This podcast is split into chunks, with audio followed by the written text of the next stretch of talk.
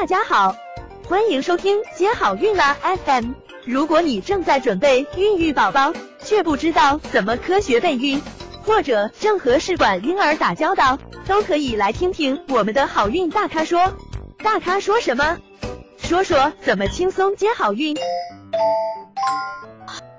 首先呢，跟大家介绍一下。正常的早孕期是会存在一些不适的症状的，也就是我们老百姓所说的通常的早孕反应。它是在怀孕最初的一段时间内，准妈妈会有不同程度的头晕啊、没有力气啊、不爱吃饭呐、恶心、呕吐等等等等症状。每个个体的表现呢是不一样的。那事实上呢，这是一个正常的现象。那这种情况呢，就会被称为早孕反应。但是有些人呢。会误认为是自己感冒啦，或者是胃肠疾病啦，而服用一些药物，尤其是他们月经刚刚过了一两天的时候。所以呢，各位准妈妈千万要注意，如果是在你月经的后一阶段，甚至你已经月经推迟的情况下，如果你觉得不舒服，首先一定要排除是否是早孕。那因为有一些药呢，孕妇是可以用的；那有一些呢，孕妇是不能使用的。所以呢，一定要明确自己的身体的状况，不要滥用药物，影响肚子里的宝宝。最常见的呢，就是厌食、恶心、呕吐。它是由哪些原因导致的呢？就是因为有高浓度的孕激素 HCG 的作用呢，使胃肠的平滑肌张力降低，喷门括约肌松弛。胃内容物溢流到食管下部，就容易导致你恶心呕吐。另外呢，也和神经系统功能障碍、自主神经功能失调有关。往往是情绪越紧张的人呢，越容易出现这些症状。它发生在哪个时间呢？多数人是在清晨空腹的时候比较严重，所以呢又称为晨吐。但是呢，也有的人表现为每天傍晚的时候发生恶心呕吐。或者是什么时候饥饿了，什么时候就会觉得不舒服。那这种反应呢，一般是从停经六周开始的。大多数的准妈妈反应比较轻微，那不会影响她的生活和工作，不用特殊的治疗。那少部分人呢，需要及时的就医。那第二个常见的表现呢，就是情绪波动和睡眠的改变。为什么会出现情绪的波动呢？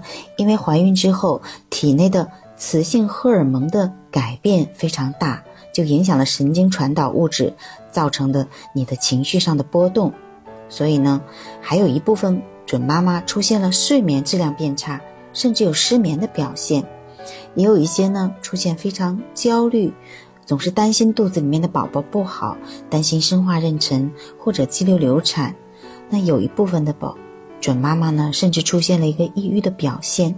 那还有些人呢，却出现了嗜睡，就是一直觉得都很累，都想睡觉。嗯，所以呢，真是早孕反应，每个人都大有不同。那如果你感觉悲伤、生活无望，或者难以应对日常生活的这个琐碎问题，甚至有伤害自己的想法，那这种情况呢，就属于一个异常的表现了。这种情况一定要及早的咨询心理咨询师。还有一类呢，就是腹胀，这部分呢发生的人也不少，它是由于子宫轻微的长大和肠蠕动减少引起的。这种腹部胀痛的感觉呢，类似于一些女性在月经来潮之间的腹胀，但是这种腹胀不会觉得很疼，是可以忍受的，就像有一点点的痛经一样的感觉。但是症状明显的时候，你可能感到衣服更加贴身，腹部更紧。有的时候还能明显的感觉到肚子大了，这个是肠胀气的原因。还有一些人常见的表现呢，就是尿频，因为怀孕后随着体内血液容量的增加，肾小球滤过率的增加，膀胱充盈的速度呢就会变快，而且呢，同时子宫慢慢的长大，也压迫到了膀胱，那这两方面的原因呢，都会使小便的频率增加。这个症状往往会在妊娠的第六周出现，嗯，随着孕周增加越来越明显，但是到妊娠十二周之后呢，随着子宫的长大超过了骨盆腔，这个尿频的症状啊就逐渐消失了。但是到了妊娠的中后期，由于子宫的再次的长大，又挤到了膀胱，又开始表现明显了。还有一些朋友呢，会觉得乏力，没有力气。嗯，主要是迅速增长的性激素，尤其是孕激素水平的快速提升，可能与乏力有关。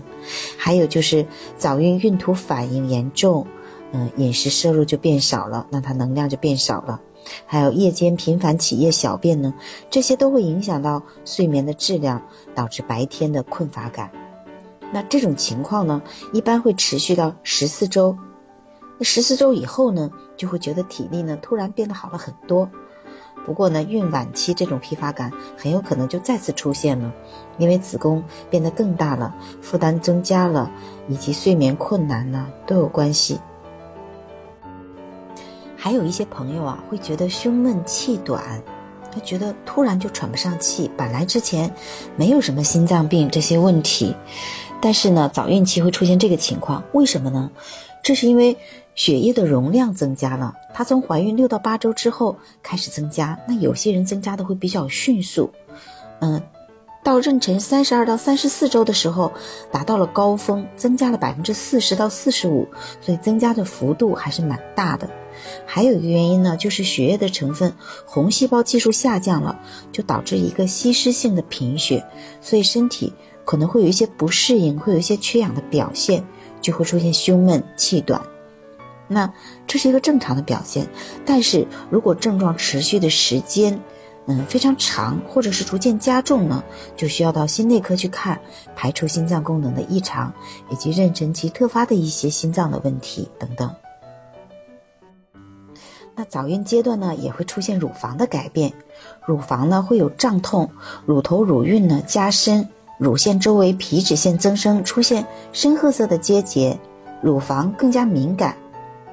这往往是由于雌孕激素水平的升高造成的，因为是准妈妈在为产后的哺乳呢做准备。那这个疼痛不舒服的感觉呢，和月经前的乳房肿胀、触痛感有类似之处，但是表现呢可能更加明显。那这个症状呢，到中孕期就会明显的减轻，因为身体已经适应了这种激素的变化。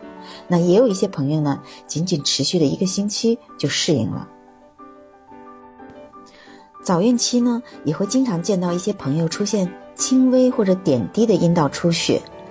那事实上呢，在怀孕早期，嗯，尤其是本应该来月经那几天，阴道常常就会出现点滴的出血。嗯，虽然没有研究说可以对此做出有科学依据的推理，但是大家的共识是，大概与胚胎在子宫着床是有关系的。